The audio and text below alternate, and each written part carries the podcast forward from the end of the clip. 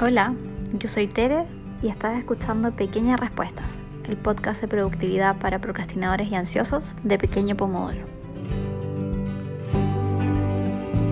Bienvenidos al primer podcast de 2021. Para comenzar el año queremos partir respondiendo una pregunta que nos ha llegado bastante y que hemos intentado responder en dos formatos previos ya, en la última versión del newsletter y también en nuestra última clase gratis que pueden revisar en Instagram TV y es la pregunta de ¿cómo puedo partir trabajando?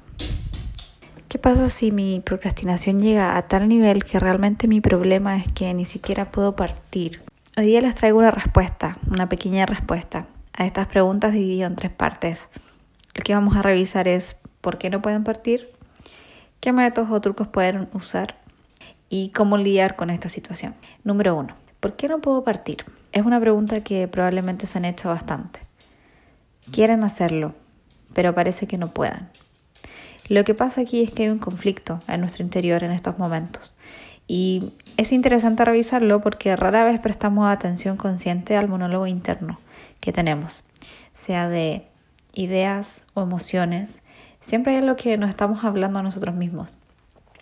Y rara vez sabemos conscientemente lo que es. Entonces, cuando no haces algo, lo que pasa es que hay una sensación muy incómoda ahí.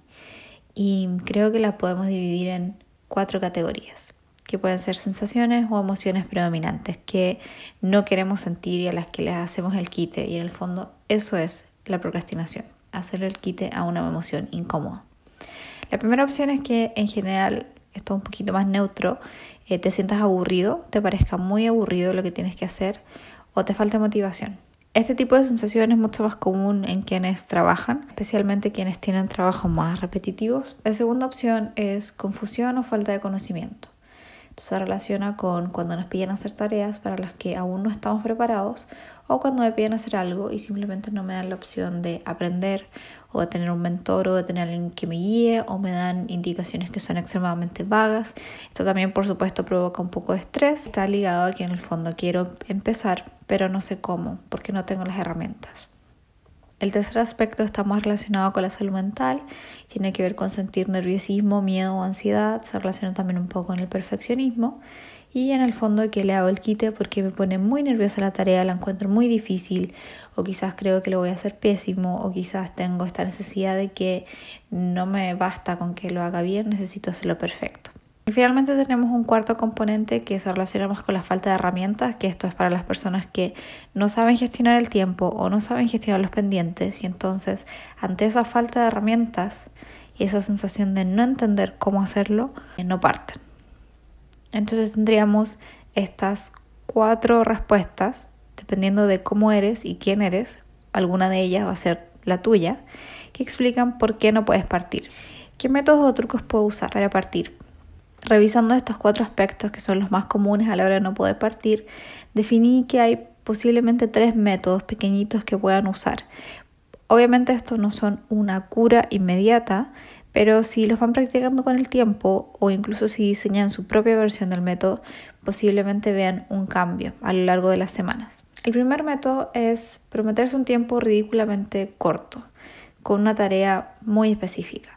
En general lo que nos pasa cuando nos sentamos y no partimos es que estamos sintiendo y pensando muchas cosas respecto a la tarea que tenemos que hacer. Entonces, para contrarrestar eso y para contrarrestar esta sensación de no quiero estar aquí, no quiero hacer esto, es ideal escoger una tarea muy específica, por ejemplo, responder un correo o revisar una guía, algo muy chico y muy específico, e indicar un tiempo máximo. En el fondo poner un reloj, un cronómetro, un countdown de 5 minutos. Es decir, voy a hacer esto por 5 minutos. Usualmente lo que pasa es que está en la forma más sencilla de saltar esa primera barrera.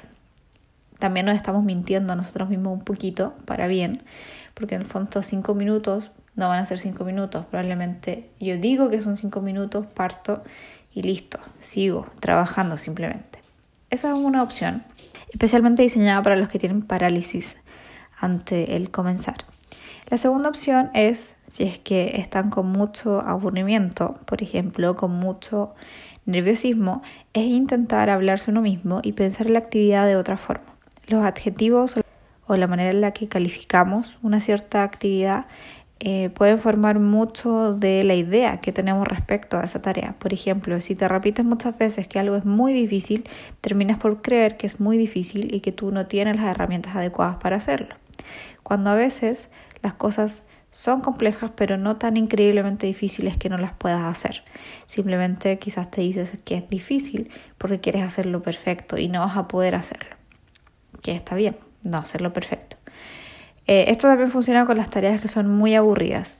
En el fondo aquí tienes dos opciones, ver si es que realmente la tarea es ultra aburrida o si es que es aburrida, aceptarla, no intentar luchar contra ella, no intentar hacer que sea entretenida porque no lo es y buscar espacios de entretención en otros aspectos de tu vida o en tu break del trabajo.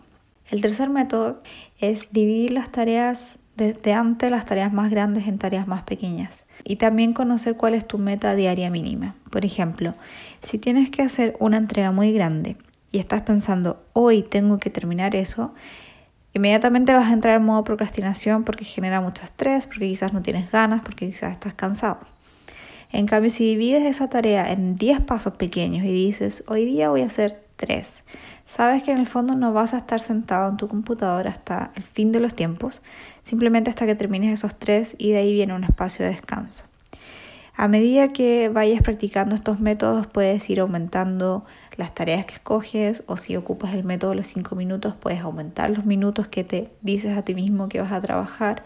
La idea es un poco encontrar la forma de comunicarle al cerebro de, hey, todo va a estar bien, vamos a tener espacio de descanso, no tengo que estar un milenio sentado aquí. Esa es básicamente la idea que está detrás de todas estas metodologías, que obviamente es mucho más fácil decirlo que convencerse, pero a través de estos métodos le podemos ir mostrando a nuestro cerebro con hechos que en el fondo no es tan difícil partir. Ahora pasemos a la última parte y creo la más importante para mantener el tiempo, que es cómo lidiar con este problema en el tiempo. Lo llamo problema entre comillas, pero realmente es una situación muy común. Y tengo cinco ideas que les pueden funcionar para lidiar con esto en su día a día. La primera es investigar sobre su energía mental. Por ejemplo, intentar ver cuando se levanten a mediodía y al final del día o durante la tarde cuánta energía mental tienen y calificarlo de 1 a 10. En el fondo esto les va a ayudar a conocerse y entender si es que tienen más energía en la mañana, al mediodía o en la tarde. Y la idea es que con este conocimiento puedan organizar sus tareas y decir voy a realizar las tareas más difíciles en mi momento de mayor energía. A veces la procrastinación también aparece porque organizamos, porque agendamos las tareas más difíciles en el momento en el que tenemos menos claridad mental y menos energía. Con todo eso, Añadiría journaling, escribir un diario de vida o explorar las creencias que tenemos respecto al trabajo y a nuestras capacidades y al estudio también, por supuesto. El tercer aspecto es el manejo del tiempo y manejarse siempre con tiempos acotados y con tareas específicas. O sea, traten siempre en su lista de pendientes tener una tarea que no sea, por ejemplo, si fuera pintar un cuadro, que no sea pintar un cuadro, sino que sea hacer el fondo hoy eh, con los colores verdes durante media hora. En el fondo que sea muy específico. Este truco aplica también para los hábitos, si es que están intentando implementar hábitos nuevos por ser enero y el nuevo año. Tiene que ser algo muy específico, algo muy corto, algo muy sencillo de hacer. Esto se conecta también con mi cuarto punto, que es que tengan expectativas realistas. Todos nos conocemos, todos sabemos de qué somos capaces y de qué no. Y entonces no está mal no ser capaz de hacerlo todo. Acabo de escuchar pequeñas respuestas el podcast de productividad para procrastinadores y ansiosos de Pequeño Pomodoro. Si te gustó, suscríbete o compártelo con alguien a quien le pueda servir.